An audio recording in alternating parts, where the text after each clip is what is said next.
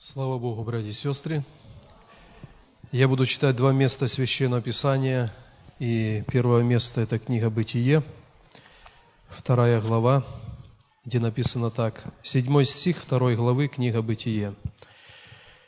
«И создал Господь Бог человека из праха земного, и вдунул в лицо его дыхание жизни, и стал человек душою живою» и создал Господь Бог человека из праха земного.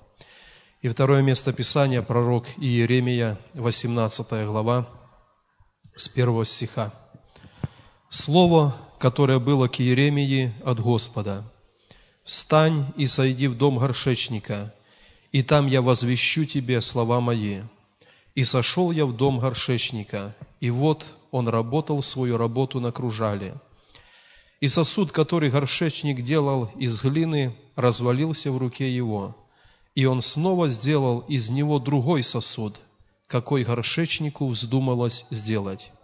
И было слово Господне ко мне, «Не могу ли я поступить с вами, дом Израилев, подобно горшечнику сему, говорит Господь? Вот что глина в руке горшечника, то вы в моей руке, дом Израилев». Тема моей небольшой проповеди перед служением хлебопреломления «Он горшечник, а мы глина». В субботу, не вчера, а в прошлую субботу в Боровиках был выпуск миссионерской школы, и когда гости с Украины пели в прославлении прозвучала одна песня, которая так и называлась «Ты горшечник, а я глина». И находясь во время прославления, я пережил как бы такие переживания в сердце, и мое внимание было обращено на вот это место Писания, когда Бог говорит, «Я горшечник, а ты глина».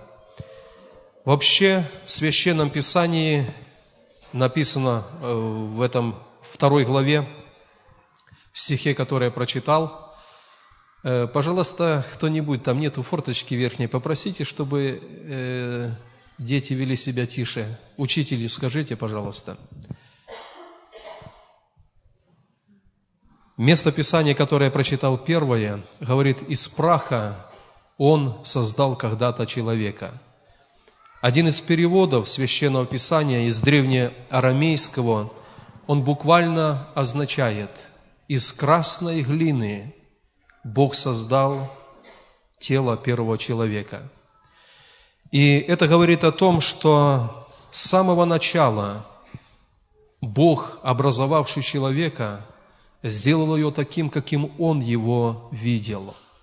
И Писание говорит, Бог создал человека по образу и подобию своему. Он создал первого человека. И мы понимаем, что когда на земле рождаются маленькие дети, появляются новые люди здесь на земле, то из каждого из них Бог хочет, как великий горшечник, вылепить свой нужный для него сосуд. И будет ли человек, рожденный на землю, тем сосудом Божьим, который Бог задумал для него, это зависит от согласия нашего с волей Божьей. Захочем ли мы, поддадимся ли мы, как глина в руке нашего великого горшечника. И, наверное, в самом начале можно сказать, что многие люди, для которых Бог определил быть кем-то на земле – быть кем-то в Его церкви, в Его царстве, они не поддались Богу, они не были глиной податливой в руке горшечника. Я рассуждал над этим местом Писания, и я так, э, такие три момента выделил.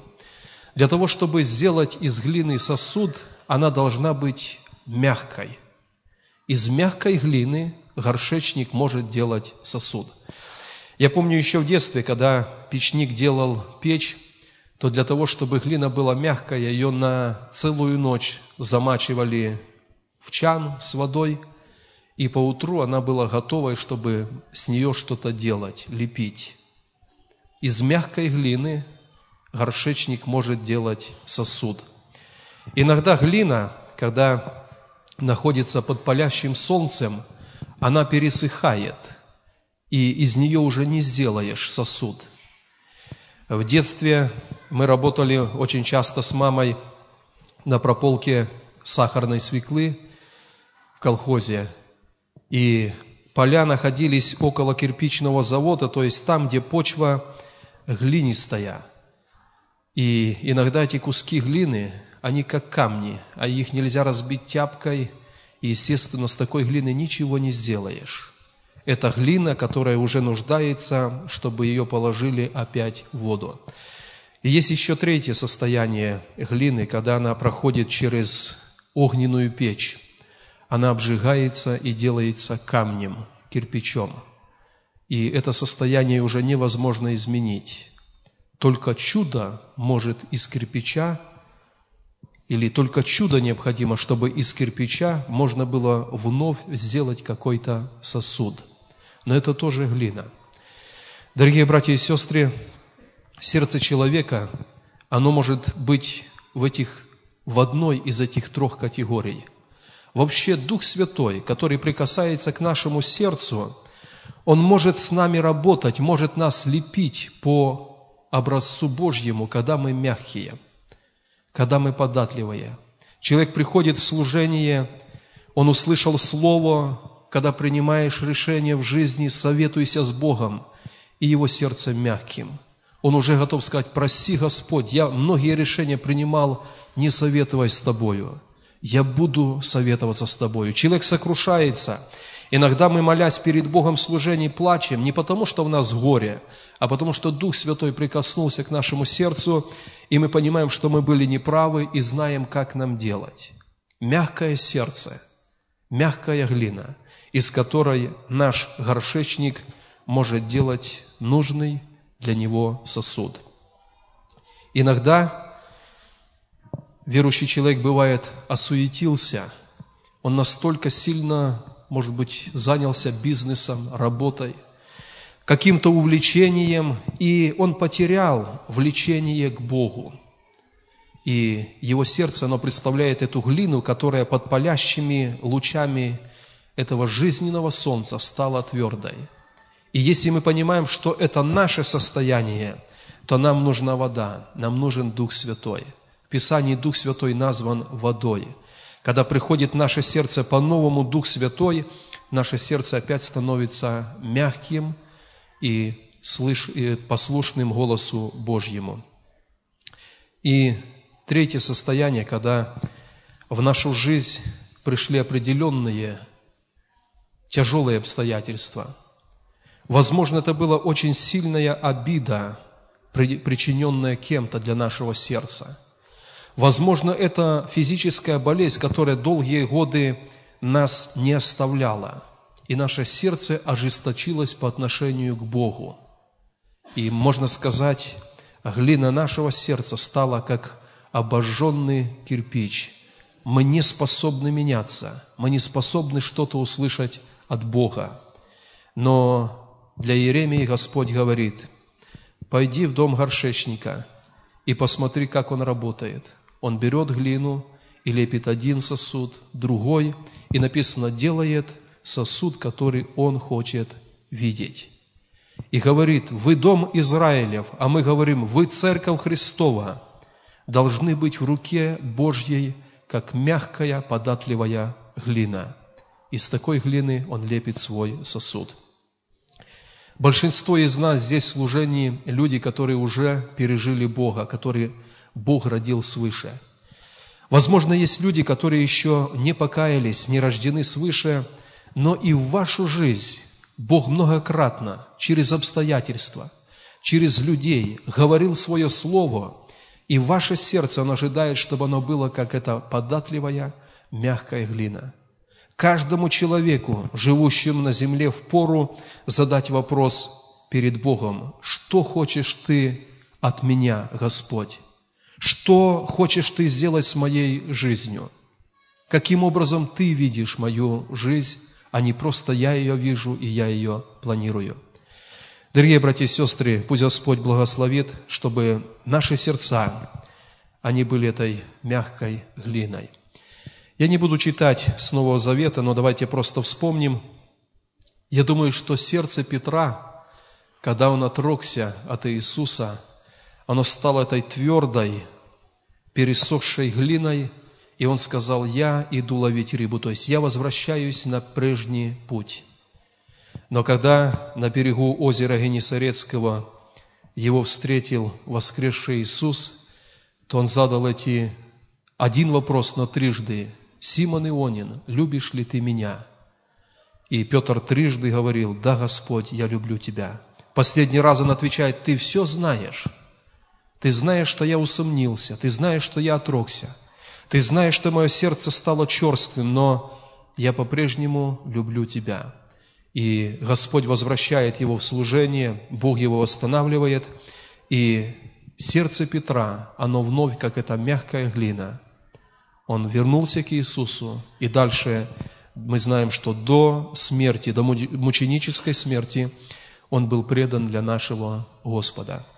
И вопрос, который я перед служением хлебопреломления задаю всем членам церкви.